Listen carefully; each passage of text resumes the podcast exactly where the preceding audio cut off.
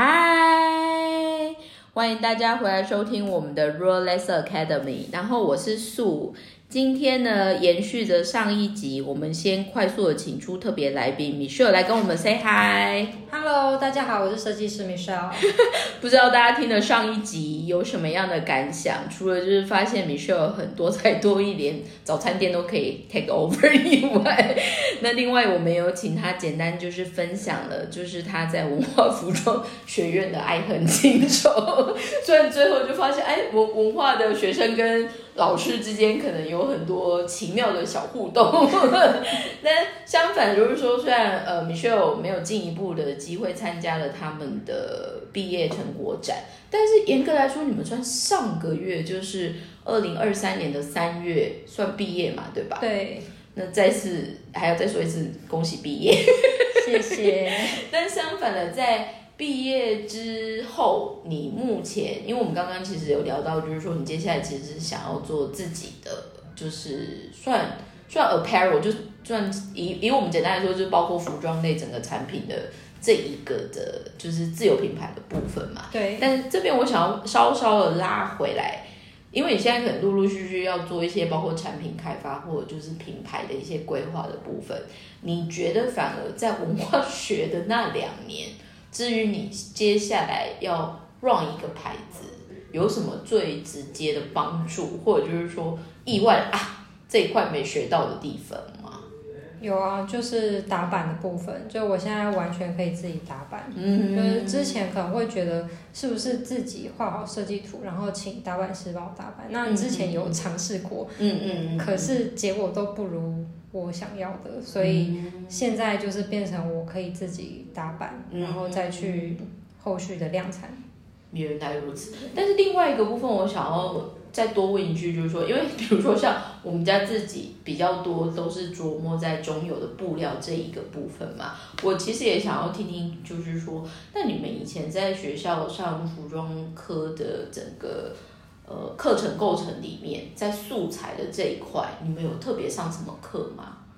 素材，我们有一个是品质论，然后也有也有素材论。对，那这两个学科就是可以学到素材的分类，然后这些分类，对素材分类，然后还有素材它会它有了一些洗涤反应啊之类的。哦，所以就是真的是品保的概念，对，但是品质保证确认但是。产地这一块是完全没有触及。相反的，我们拉过来说，讲到素材论的话，它会比较多像是纤维纤维。布种，对如何组成一块布，所以就纱线嘛，然后可能织法对。嘛，然后染整这样。从线如何就是有歪走啊，立为什么听起来感觉很好睡的感觉？超级好睡，尤其前一晚有熬夜的话，隔一天早上，因为通常这样子的学科都会安排在下午早上。哦，真的吗？那相反的就是说，嗯，我我想先再多问一句，就是说，那通常像你们上素材的老师，他他们大概都是什么背景？就是就是一般学校毕业，但但是他们原本就是可能主修就是布料相关的老师嘛，我不知道他有没有讲过，但是我一点印象都没有。就是有点改善。但相反就是说，如果反而在素材或者就是布料上面比较没有这么多的琢磨或接触，你觉得到你现在再进到产品开发里面会有什么困难吗？我觉得蛮困难的一个点是，我不知道要怎么选布，然后我不知道从哪里选布。那我选了这个布之后，它能不能够延续，这是一个问题。然后还有就是学校并没有讲到说量产的话，你要如何计算你的成本这一块，可能流通科有学到，但是服装科是没有。然后还有一点就是让我觉得蛮惊讶，因为因为我老公他也是文化毕业的，嗯然后他是流通科，嗯他们的校外研修呢是去是去看牛仔布的工厂，就牛仔裤的工厂，但是我们服装科居然没有相同的待遇，但是你们没有去任何产地或任何我们没有去任何产地，没有去任何怎么会这样？年级 也没有，但是我以为都会有哎、特别服装科不我也以是才该要去吗？，我也以为会有，因为我刚好我我我开外挂另外的 pod podcast 嘛，然后我搭档也是文化的 marketing 毕业的嘛，他他也是说他们毕业旅行就是去 Okayama 的，就是对牛仔的产地。啊，一样，那一 对样，然后我就想，哎、所以我以为是全部的学科都会去。没有。天哪，好，那拉回来就是说，相反，因为你现在实际开始在做泳装品牌的筹备了嘛，我想要先问一下说，因为至于我其实泳装，包括从布料、从设计，还有整个琢磨，它严格来说跟一般我们所以为的时装的设计好像又比较不一样。那你现在挑战泳装的背景，主要是什么样的契机？除了好卖以外，还有什么？要要去哪里？就是大概可以去，就是为什么你会特别是想这个 category 这样子？因为第一个我们是台湾人，我们住在海岛国家，嗯。所以我们四面环海，很多外国人来台湾观光就是冲浪或者是做一些水上运动等等，嗯。所以很多人会在这边去买泳装。嗯那近几年也有一些泳装品牌，嗯。台湾本土品牌，我觉得是蛮有蛮有可看性的，嗯就是是蛮有未来的。嗯。那在我们计算完成本，然后各方考量之后，我们觉得就是就是琢磨在泳装上面。嗯，那你们你们现在有比较明确的 schedule，就是大概品牌会在什么时候 launch 吗？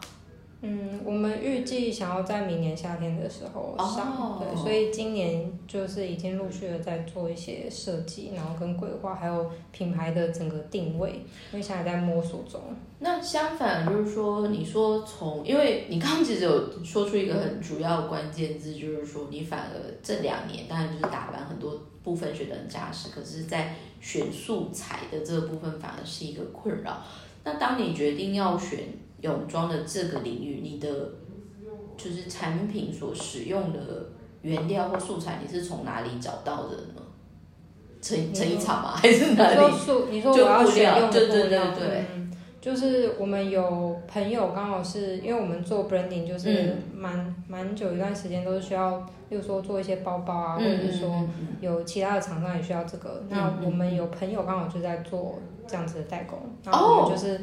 之后会想要把这一块交由他们制作，那他们也会提供我们一些布料的意见。那例如说像星光纺织什么，他们也都很熟，所以我们在、哦在去年还有前年都有陆续的在收集这些相关的资料。那相反，其实我觉得，或呃，台湾的供应链或者是台湾工厂，的确就是特别在合成纤维这一块是很强。对，然后，与其说，我觉得讲泳，因为泳装在纺织品里面有一点一点有趣的，就是说，第一个，因为它用布量比较小，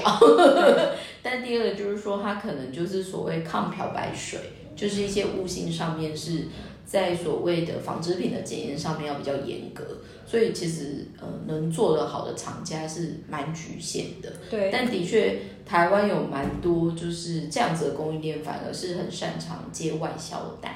包括就是美国啊，或者就是一些就是欧洲，本来大家可能去度假的时候就是会穿这样子的产品。对，但有另外一块，我其实想提的是，台湾其实有另外一个就是跟海比较有关，然后有名的纺织品，反而就是潜水衣。在宜兰那边。那相反就是说，你们从泳衣切进去以外，就是切进去后，你们除了泳衣以外，你们整个产品线目前有什么样的进一步的想要开发的范围吗？有我们的泳装主要是比较走时装感的，嗯就是让每个女生不管你体型如何，就是穿上去的感觉自信或者舒适的类型。嗯所以我们除了做时装感比较重的泳装之外，还会搭配一些，比如说外外套或是罩衫，然后洋装等等。嗯那之后会想要再延伸到护肤产品。Interesting。那相反的，就是拉回我们，其实，在上一集也有默默小小预告，就是说，作为一个新的品牌，或者就是说，一样就是走过设计学校体系出来的设计师，其实，在打造自己的品牌的时候，接下来会面临一个很直接的挑战，反而是在下游的，就是贩卖的促进，怎么样可以卖得出去。对，那这个东西回到我们刚刚也有略略提的，就是比如说像台北时装周，或者就是现在的很多所谓的 marketing 的触犯上面，你会觉得对于卖东西这件事情，目前就是因为泳装之旅有比较算是特殊领域，就比如说一样是展，以前真的就是布展以外，其实都呃应该说纯的成衣展里面，其实又会在拉，有点像是泳呃泳衣或者是内衣展，或者是新娘礼服展这种，就比较特殊的 category。你们期待或者是你们目前在 study 的布局的模式，就是先以纯网路开始吗？还是有也想说要去参展，还干嘛的吗？呃，参展我们的确是有考虑，不过我们最终还是回到如何变现这件事情，所以我们还是会会考虑先以网络的网络贩售，然后或者是说一个小的据点可以来试穿衣服。哦，所以可能会结合。某些固定时段跑 up store 这样，对，对，类似这样子。那参展的话，就是因为我们不能确定说，例如说像台北时装周，就是等下要进入这个主题了，对，等下进入这个主题，我先稍微带入，就是我们多方的。考量，然后还有我们不断的在观察台北时装周，我们认为变现的机会很小，所以我们觉得如果 如果有能够比较低成本的方式进行台北时装周的曝光，那我们会参加。那如果需要花费太多的成本的话，我们就不会参加。相反的，我们刚刚开始讲一个关键字就是台北时装周嘛。台北时装周严格来说，最近的这一个应该算是三月的第。二周开始到第三周为主，那呃，坦白说，我觉得台北时装周构成也挺有趣的，是有一部分的 sponsorship，应该也不是一部分，基本上 general 的 sponsorship 都是来自于政府的这部分。那相反的，我反而是想要先跳回来，像你们以前在念文化服装学院的时候，因为东京也有自己的时装周嘛，这几年的 sponsor 都是乐天时装周这样，那。当然，你我知道，就是你主主挂也很忙，因为你还有工作，然后你还要一边工作。相反，在学生阶段，在文化的那个阶段，乐天时装周，你有不小心参与过，或者是见学过一些什么场景吗？就都只有在网络上看过，就是部分的展，就是线上展，嗯嗯嗯，没有实际去现场看。因为坦白说，你刚好也是面临到整个因为疫情而转线上嘛。那坦白说，今年的乐天时装周大概是在三月初开始。今年就我我觉得时装周很有趣的是，在过去两三年不得不转成 digital 的那一个体验完之后，但是相反的，在现在。整个开放完之后，你就会发现大家一窝蜂赶快冲回线下，因为线上说出来就是一个噱头，可是你要真的去做贩售的促进来说的话，可能还是从线下，然后达到后面的所谓的修润，或者是在更进一步的展销会。所以在这边你反而就是也没有特别实际看过，就是乐天时装周的整个。就是运作的那个感觉嘛，没有哦。那相反的，因为你有说你其实有进一步在 study 台北时装周的这个部分，你个人觉得大概应该，比如说成本过高以外，还有就是效益不大的判断点会是什么？嗯，目前我还不知道他们成本会多少，只是现在就是因为有一些关系，所以接触到，对，就是先听这样子，对，因为在台湾，我们认识也有认识，就是政府的一些相关的人人士，然后模特也有认识，就有参加台北时装周的模特有认识，然后相关的媒体，然后新闻新闻台也都认识，所以就是在综合就。因为都认识，然后也是朋友，所以都会去询问一下意见，所以才会知道一些，就是要逼逼的东西，要要逼逼的东西，所以就会考虑说，就是现在还在洽谈中嘛。那如果可行的话，我们会参加；如果需要花费太多的成本，不管是时间还是，就是会会压缩到我们更。能够变现的这些经历的话，我们就不会参加。但相反，在你没有实际，比如说去 study 台北时装周，或者就是也没有实际真的呃在乐天时装周的这一个接触以外，在更前一步，你觉得时装周之余，让一个品牌或者就是从事一个服装产品的设计的人来说，时装周该是什么样的存在？时装周，我我认为啊，我我现在是因为没有正解，我对没有正解人的。看。我现在就是以一个时装界菜鸟来回答嗯这个问题，就是我觉得时装周要是能够，它它的存在应该是可以让品牌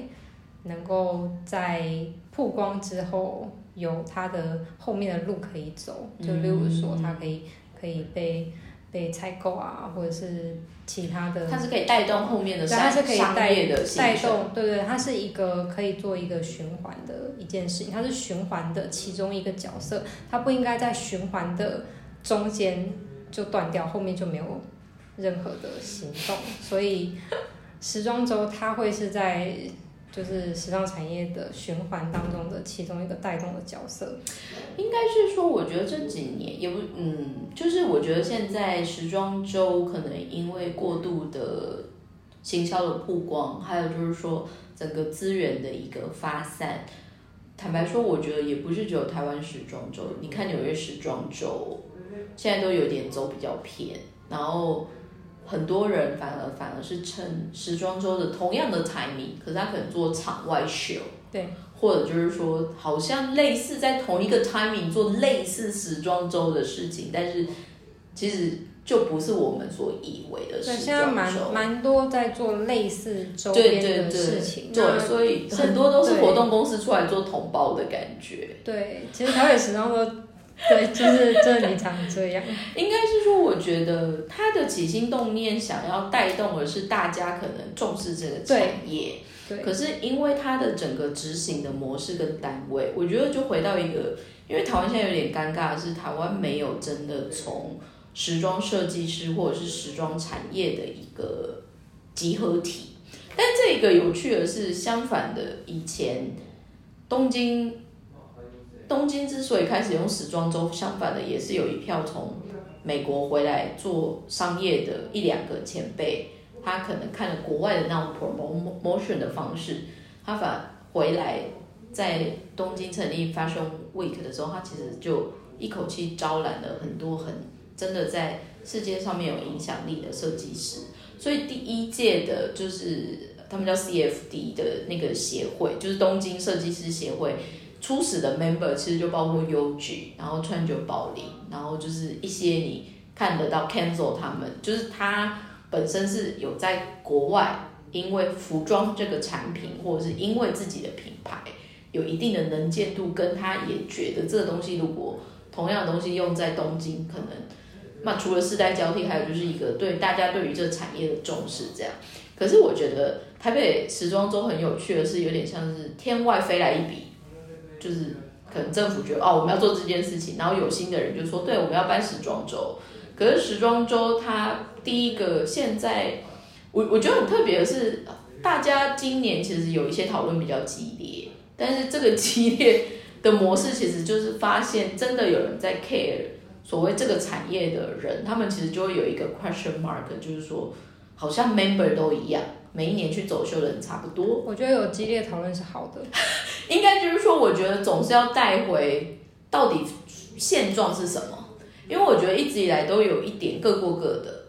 那我也不太清楚这样子的激激烈讨论的下一步会去哪里。可是我也相反的，因为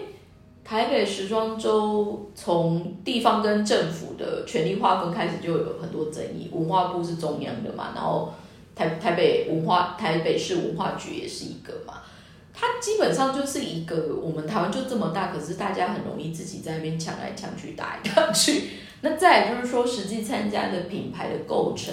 然后去执行的这一个像标案的模式，我就一直觉得我们好像在限定想要找出我们自己的样子，可是反而我们这些样子到最后就是都有一点就是微妙，或者就是说有一点四不像。但是如果你再进一步的讨论，大家就会觉得说，我们为什么要去打击同样这个产业的人？就是说，哎，只要有曝光都是好新闻这一类的。我就心想说，嗯，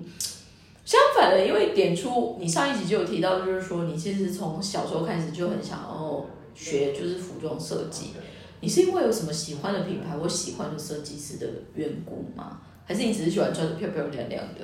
喜欢帮别人打扮，所以我以前喜欢帮同学，就是说，哎，你穿这个好，你穿这个好。那相反，你怎么没有想说可以往造型师的路走？因为我喜欢创造东西。哦，所以你反而还是希望有就是 monozuku 就是我们说制作的这个部分。我觉得这很有趣，因为我觉得在台湾，我后面看到反而实际在走秀的人，至于我，我不会说他们不好还是怎么样，可是我会有一个问题，就是说他们比起像服装设计师，至于我很多时候比较像造型师，那他的造型里面可能瓜，他可以自己去 create 一个 looks。那我觉得这个流派也没有什么不好，只是当这个流派都变成大概时装周里面超过六七成以上，或者就是说都是一样的 player 的这个前提，我觉得至于我们，因为我们毕竟不是设计师，可是我们是实际会把半成品或者就是实际去让设计师去 develop 他的生意的人，我们其实也很压抑，为什么台湾？设计师的东西，甚至于在时装周走完之后，好像也没有收单的习惯，就就是不，因为真的来说，时装周下一步去修润嘛，那修润其实是一个很专业的一个代卖，就是一个 agency。那台湾在这方面听说啦，有邀海外的 buyer 进来，那现在终于有联动到，就是说把台湾的一些百货公司的商场在期间限定，就是变成。一个可以买的地方，嗯，我觉得其实就是表示有在动。那台湾，我觉得现在环境来说最 suffering 就是说，普遍大家对穿衣服这件事情真的不是那么在意。对，但是相反的，比如说，当你自己搬来日本之后，你觉得对穿衣服这件事情有什么刺激吗？我觉得蛮多刺激的，是指天气上面选择比较多，还是选择的部分？我觉得第一个选择就已经很不同了，就是在台湾很多都是进同一个厂商的衣服来卖，所以你可能逛一排的的服饰店，可能卖的东西都大同小异，然后再加上就被。被淘宝的侵略，就是大家买的可能都是山寨品啊，或者是说就是他们可能觉得很好看，但不知道哪里来，但是便宜他就买了这样子的的状况，就是或者是说我今天看到她很漂亮，她穿的很漂亮，我就会想要跟她穿一样，就不会说我自己的 lifestyle 会是什么。就是像在日本，大家就会有自己哦，我就是牛牛仔风，我就是有自己的穿衣，我想要展现怎么样的一个气质。他们就是可能从小都有这样子培养，所以他们会很知道自己要穿什么。所以你觉得这个最大的问题，当然第一个可能就是从小整个环境还有教育的刺激，另外一个其实反而是商品的选择，对不对？我觉得商品的选择也非常重要，因为你有什么商品，就会有谁，就会有什么样的人去买。嗯。就是任何商品都会有人买，但相反，因为跳回来，我刚好想到一件事情，因为之前我忘记在看某一个 YouTube channel，那个人还花蛮多的，就是 contents，反正就是有点在跟拍文化服装学院的学生。那我觉得，其实那那个刺激我一直觉得很好，是因为我以前在台湾上班的时候，我们算是纺织产业的上上游嘛，但是我还是算。穿衣服上面会有自己的想法的人，所以我也不太会乱穿，然后穿个拖啊还是干嘛这样。但因为我朋友他们可能是成衣厂或者是运动 outdoor 那一系列的业务，坦白说有蛮多可能就是真的穿的很随便。那日我觉得日日本好玩的就是花到，比如说文化服装学院，我那时候看他的 YouTube channel，我很讶异的就是说。连学生只是去上课，但他每天都穿的很用力这件事情，你自己在文化念书的时候，你有这种感觉？你看的是秀黑是吗？秀黑上哦，我我以为你说的是拍我的那一家，就是学专拍学生，应该应该有好几个人在琢磨这个，只是那那一个人我觉得很有趣，这样子，嗯。我觉得这个很有趣，这个是台湾目前还没有做到的事情。就是如果台湾能够有一个可以拍各学学校的学生他们的穿着，我觉得可能会逐渐被带动起来，被刺激起来。其实我印象觉得很有趣的，是因为我以前我自己是辅大日文系，然后我住的宿舍其实就在辅大民生学院的旁边，所以民生学院其实就是服装设计、织品设计。但是如果我印象没有记错，反而穿的比较花枝招展是我们隔壁的外学院。然后很多民生，因为民民生学院里面可能还会有营养系，你知道吗？嗯所以你就想哦，这可能就是营养系的人，但是多问两个，哎，不是，是设计系的。但是拉回来就是说，当你比如说在台湾，因为你在台湾也有念过像产品设计的学系嘛，对。你那时候在学校看大家穿衣服，你有什么样的发现吗？因为你自己算喜欢衣服的，对，产品设计的人都穿什么？很多都是穿素素衬衫，就是无印良品。我们现在要踩，我们现在要踩热点，就是像 Net 那样子的感觉吗？热点 net 可能也有其实，其实我觉得 Net Net 厂也蛮特别的，因为我我们反而自己经营了我们版之后，有一个就是每次我们发文，他都会来留言，然后 comment 很多的一个感觉很有趣的小哥。我后来才发现，他应该是从加拿大念，不知道是呃流行趋势还是什么回来的一个人，但是他其实后来就是进 Net，然后他是做男装设计的，应该有点像是整个趋势分析还是什么的。那所以我会觉得说，Net 在一些商品开发上面，或者就是他们的一些在收集资讯，或者就是做一些市场定位分析，也不是我们想象中的没有在做，还是比较出钱。但拉回来一个很实际的，就是说，我觉得 maybe 大家都会怪罪说，因为台湾太热了，所以你很难会去我觉得老实说，这是一个借口。就是如果你有在 follow 泰国的时尚的话，你就会觉得热不是一个借口。但是我跟你讲，我们最近反而发现一个很有趣的点，就是因为大概在上个月吧，上周写了一大篇在介绍 One Boy 这一个，至于我它不叫服装品牌，它有点像是做行销通路很拿手的，那它的产品叫做服装产品的一个整合型小公司，其实我会这样称呼它，但是它所带起来的，我我觉得它有趣的是，它所带起来也不是大家要重视穿着这件事情。没有，它反而带起来的是，呃，如果你是机车族，或者就是说你在服装上面，因为台湾的环境或气候，你有觉得困扰，那可以选择这样子的材质，就就这样。但是相反的，就是说拉到我们刚刚说的，就是台湾其实一直以来在会穿衣服或者就是造型师的人，坦白说，我觉得有些时候他们也穿搭起来其实是。也也不也不一定真的那么得体或符合每个人，而且台湾很容易流入一个要穿的很吸引人的注目，而不是穿的得体或合适。嗯，但是这个东西我也在想说，到底是发生了什么？这是一个对时尚的误解。我认为台湾人对时尚有某种程度的误解，因为我觉得大家有，我觉得我们台湾人在讲时尚两个字的时候，有点比较太多了。就是会很刻意讲说时尚什么什么，然后时尚说，哎、你今天很时尚到底时尚定义是什么？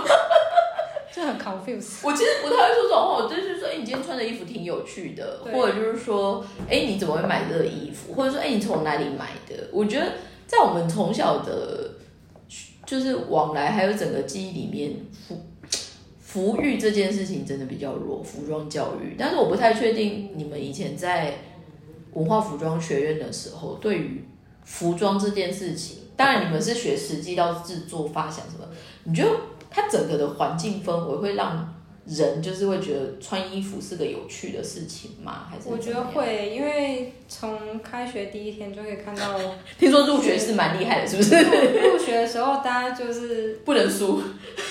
我自己倒是没有不能输，但是的确大家有散发出一种不能输的的气息，然后尤其是流通科。其实大家可能会觉得服装科会穿的更厉害，但是没有，其实是流通科穿的更厉害。相反的，流通科出来的 career 就是职业选择会是什么样的工作为主？像造型师吗？还是白人？一开始可能大多数是韩白银，哦，反而是店员的概念。对嗯，那进阶的话，可能就是像 buyer 吗？还是什么？还是有点像店铺管理这样子？可能会是就是身为店长啊，或者是说就是产品管理啊等等的。因为你你如果要做造型的话，你也是在升上去，好像。呃，我有听说我有听说二年的时候，你可以选择你要做造型，还是说 make up 之类的，嗯就是这是二年的时候，那可能他们在升，可能又是更高阶的、更更细部的。但是如果你只读了两年流通的话，那出去听过蛮多都是先做航班。因为我觉得很特别的是，台湾拉回我刚刚说，台湾其实现在还蛮多从服装设计毕业之后，或者是想要从事服装相关的，包括挂名设计师或者是经营一个品牌的人，他们很多其实在服装上面的条件都已经偏有点像造型师，只是他们衣服可能不一定有钱可以去见到这些实际，但是他们不一定会成。没有，我的意思就是说，我为什么想要点出这个东西是。因为当你如果今天的路很明确的去造型师的时候，其实，在海外造型师是，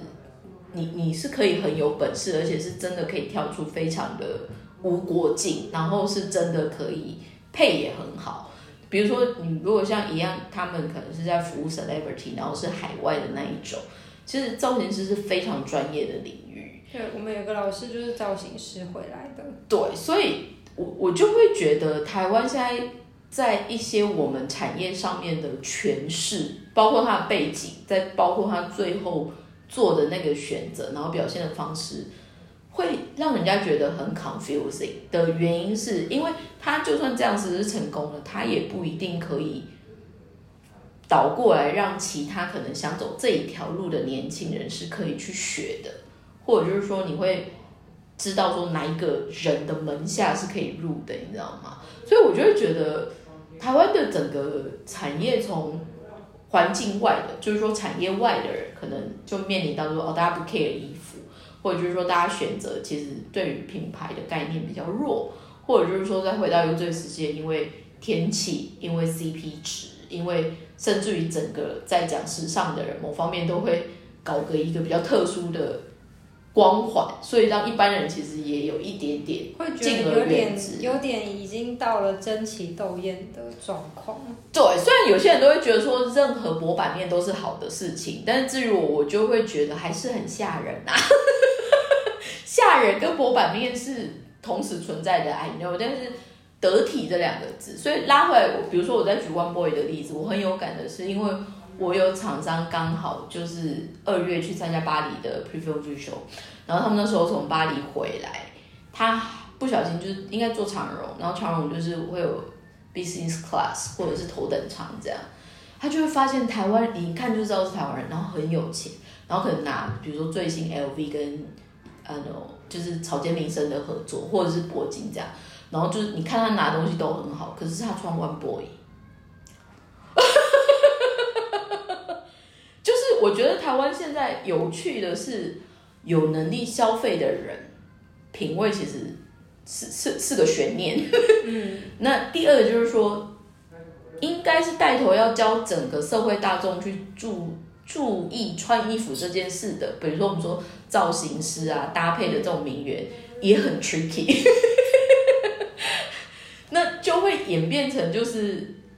好，然后还有一个东西就是说，因为我们基本上民族性又是不能让人家讲，嗯，就是我们就说你干嘛讲我？就每个人都有自己的选择，只要我喜欢，有什么不可以？你知道那种的，我就会觉得说，就例如说，就是穿淘宝坐在第一排看台北时装周，就我喜欢有什么不可以？就是我会觉得有一点点扼腕的，就是你知道为什么我会注意到那一篇吗？有一个我们以前方舟的 user，然后他是从英国念书回来的。他也很想要自己做一个品牌，那他其实就是我说的新人设计师。大家其实都还是会期待新人设计师是不是有机会可以在台北时装周，不一定真的要大卖干嘛，可是至少有那个 ticket，有那个门票，你可以 give a try，对。但他反而看到主办单位可能找那样子的人，或者是不知道什么关系乱入这种场子，你怎么会让一个摆明就是？他的消费选择就是在打击这个产业，跟打击这个产业的人们的人，变成是一个发信者。对这件事情非常的吊诡。对，所以我的意思就是说，现在 general 我不太，我我觉得就回到就是说，为什么每一个都来到有点是非不清的部分？我今天不是要抨击他，可能可可能穿的就是袒胸露背还是什么什么之类的。就没有要讲他的对对对对对的那个品味。对，我觉得这些便宜，无关但但是你要先想，你今天做的这个选择，跟你今天想要提倡的这个主题，你是完全颠倒的对，的这一个部分，为什么没有人去为什么没有对？为什么没有讨论？然后变成是讨论的人，反而就是说你你怎么要惹事，或者就是说你怎么狗眼 看人低。其实就我觉得有一个问题是在于，因为会发出就是相关报道的媒体，就是办这个这个秀的人，就是是拿政府钱去做事情的人，所以他们就会偏向都是说好话。那一个好的评论应该是你是中立的，你不是为了。帮他们说好话而去写这篇报道的前提之下去做做这件事情。其实我觉得非常有意思的是，台湾其实在这几年，呃，可能也因为数位工具，大家的发言其实是越来越 open，然后越来越 convenient，然后再加上我们真的是很言论自由的国家，所以我觉得比起其他产业，其实大家在讨论或者就是在讲的那个角度还比较缓和一点。但是我不知道为什么在时装或者就是 fashion 的这一个前提，很像以前封建时代的那种感觉。嗯，就你讲到那一个流派就不行，会毒舌的人到台北时装周都不毒舌了。就是大家在怕什么？我觉得这种会干啥？你看，像有一个网红去参加台北时装周，他平常在自己的 You YouTube 上就是毒舌到不行，大家因为毒舌而去找他夜配，但是他一到了台北时装周。这个品牌好棒啊！穿这个品牌，我这个品牌超。我大概知道是谁了。其实有数位都是这但是样。相反的，退一百万步，或许是他真的觉得那个是好看的呢。或许他真的没有想法。就是我我觉得非常特别的是，可能因为我后来我们自己在日本，你有时候看，因为日本在华雄喜，就是我们说的时尚杂志，或者就是讨论时尚的很多 media，它其实真的选择很多。但是我觉得他们终归会回到，就是说有这么多流派的这个前提，但是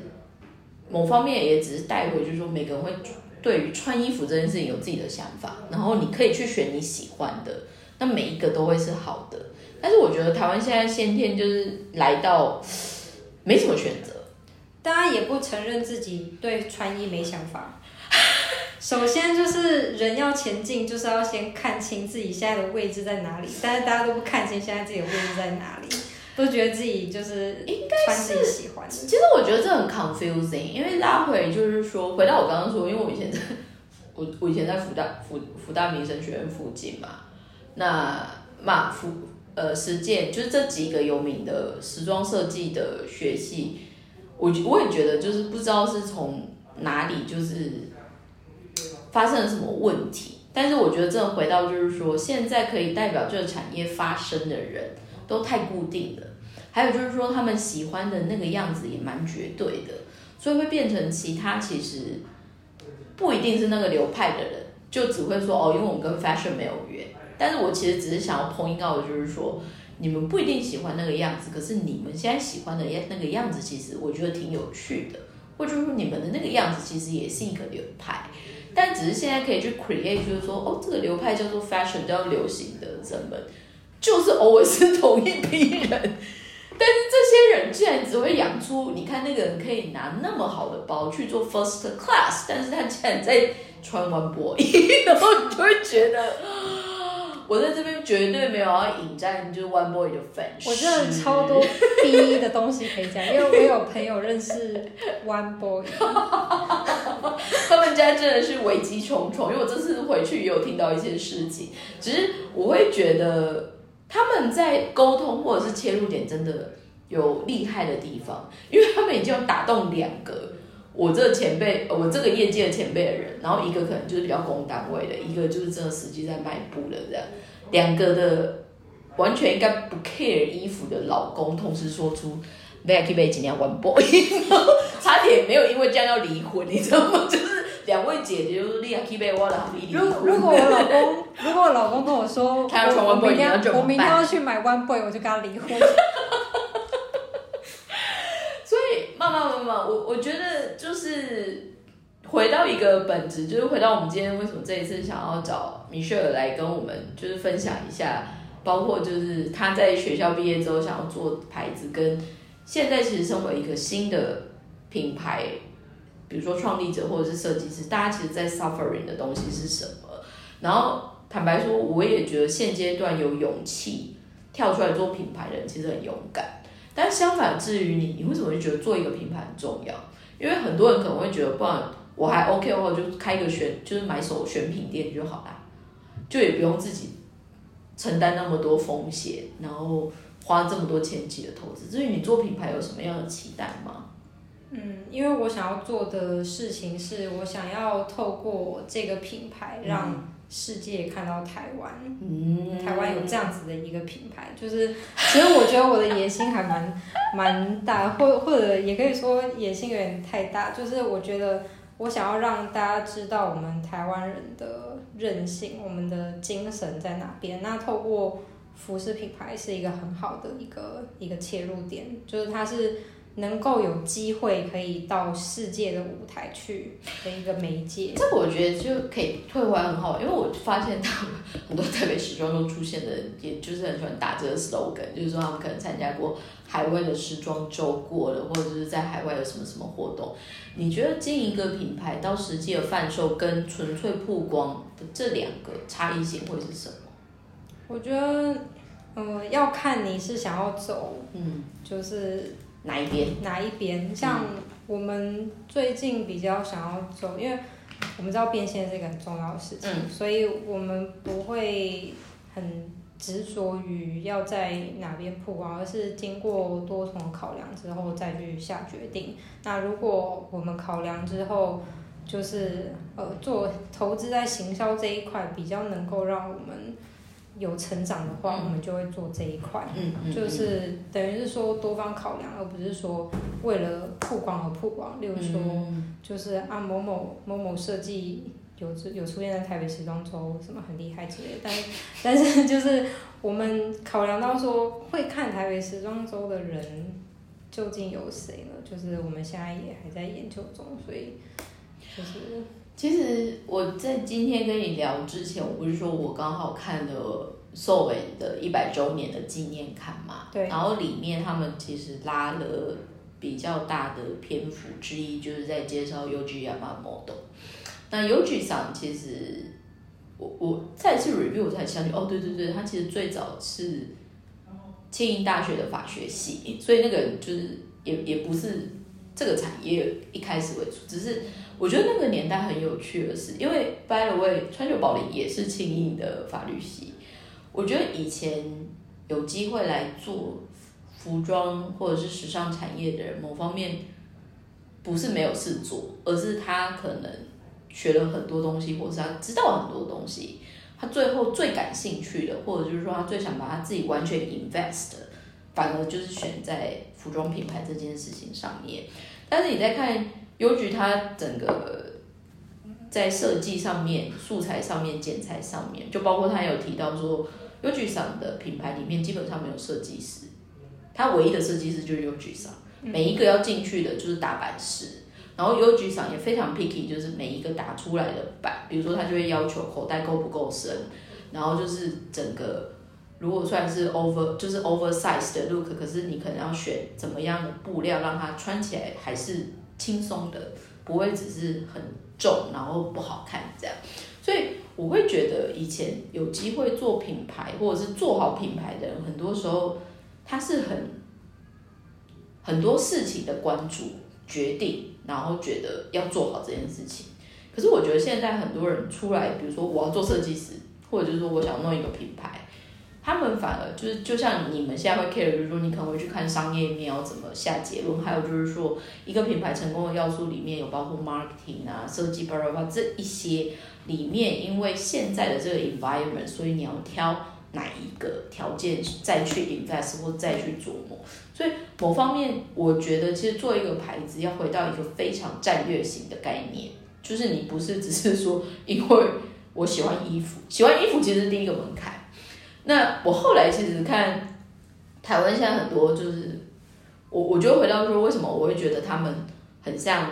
偏造型师的存在，就会是变成就是说，他们其实对于与其说要用衣服做好一个品牌或做好一个商业策略、做好一个布局以外，他们很多真的可能真的只是喜欢做衣服而已。可是我们台湾整个环境就会觉得，如果单纯只是喜欢做衣服，你可以黄昏市场港卡纱也是做衣服，你去工厂赶上做做几类流水线嘛是做衣服。那我在想，在这样子环境被迫选择转型做，包括造型师的这个选项，都其实无可厚非。只是我觉得回到一个，如果新一代或者就是有不同想法，想要好好做，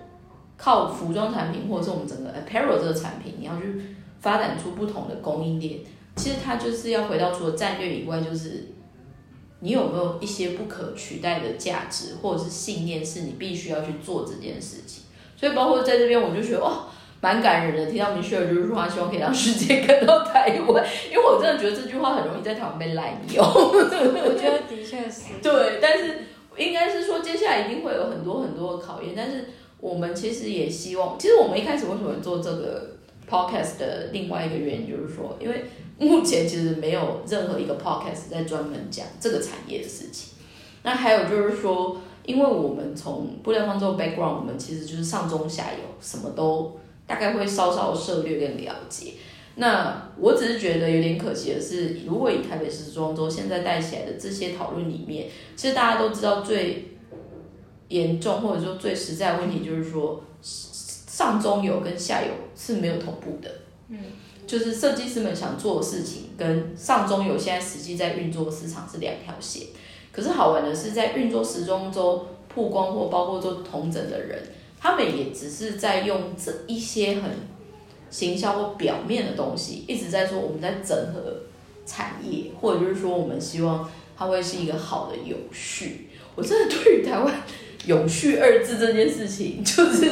充满了疑问。何谓永续？我就是每次听，我想，这真的是一个很神秘的东西。但相反的，至于你，如果你真的 launch 你的品牌，然后持续每一季的。呃，发信或者持续发售，你有什么终极的目标吗？你说我个人对 run，比如说 run 一个品牌，或者是你终极这辈子最想做的事情会是什么？嗯，这辈子最想做的事情就是，嗯，第一个就是让世界看到台湾嘛，那第二个就是我想要去提倡就是女权，然后两性平等，就是我觉得你在某方面蛮社会主义者的耶。就是我想要透过这个品牌，让大家知道自己是呃可以去选择自己想选择的。你可以很自信的说出我就是要这个，或是就是一个怎样的人，不需要受到就是任何的眼光，然后来去影响自己的价值。你觉得台湾到目前还是会让你觉得有被限制的感觉吗？有有，在一些可能。不知情的人的发言，或者是 general 的环境的感觉。对，因为我本身就是从小就是一个受害者，所以我就体验非常的深刻。然后再加上我研究服饰，就是研究泳装到现在，其实泳装其实历史非常的有趣。嗯，它其实是一开始 bikini，它是一个岛的名字，就是是什么一个岛屿的名字。哦，OK。对，然后。就是发明了 bikini 的这个人，他就是取了这个名字。那那时候就是社会风气是不允许女生去穿这么这么露的、露的，然后。在很呃很古早的这个历史呢，以前的 bikini 是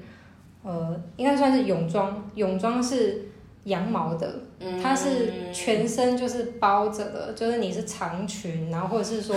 基本上像潜水衣的概念，基本上潜水就对，或者就是有一些现在妈妈怕裸露了，他们就会穿那种类潜水衣的泳衣，但是就整个包起来。基本上你就是走在路上，也不会有人觉得你在穿泳衣的那种 体操服，完整的体操服的概念。然后甚至是有一个时期是女生穿裙子都要被量说。长度是不是长度对太长或太短？太长或太短都不行。好像以前的校规哦。对，但这就是以前有这样子的一个历史存在，所以泳装的发展，我觉得同时也跟女权有相同的，就跟你想做的事情对相同的路路径所在。所以我觉得这一方面在在我想要讲的故事来说，泳装其实是一个很故事性的一个一个东西。非常有趣，所以我们今天其实拉拉杂杂呢，也不小心就是有去讲了一下台北时装，但是讲不多啦。如果要再多讲一点，讲不多，真的。我们可能要 under table，就是我们开那个等一下神秘的协会，结结束之后，我们再讲，再另外讲这样 B B 本情。这样子。但是呢，我们今天也非常，就是我们这一次其实非常开心，可以邀请就是 Michelle 来跟我们分享，就是他的一些实际在日本念文化服装学院的整个经历，然后还有快速的，就是聊一下他接下来为什么想要做自己的品牌，然后期待可以做什么样的事情。因为他们来说，我们这一台目前还没有认真去访问，就是陌生开发过访问的人，我们很多都是从听众就是拉来聊这样。但是今年其实我们陆陆续续也想要做一些比较不一样的挑战，所以首发真的是首发，因为我们今年还没上过新的，所以随着日本幸日本四月一号是新的季度嘛，所以我们就学随着新的季度，从 Michelle 就是开启了有点不算威力小的小重炮。一起就是让我们重新就是看一下，就是台湾的整个就是服装纺织产业这个部分。然后呢，今天非常谢谢 Michelle 来跟我们玩。然后，哎，我们其实有，我们刚上一集其实忘记讲，但是我们其实有最后一个小台湖，我们有最后一个小结论，就每次我们都会讲。你要先跟大家说拜拜，我就可以讲小太湖了嘛。好，拜拜，下次见，如果有机会的话。那这边呢，我们这边是 Rolex Academy，然后这是一个希望大家听完之后会觉得，哎，有机会做这个服装纺织产业，还是有一些小小幸福的频道这样子。那谢谢大家今天的收听，拜拜，拜拜。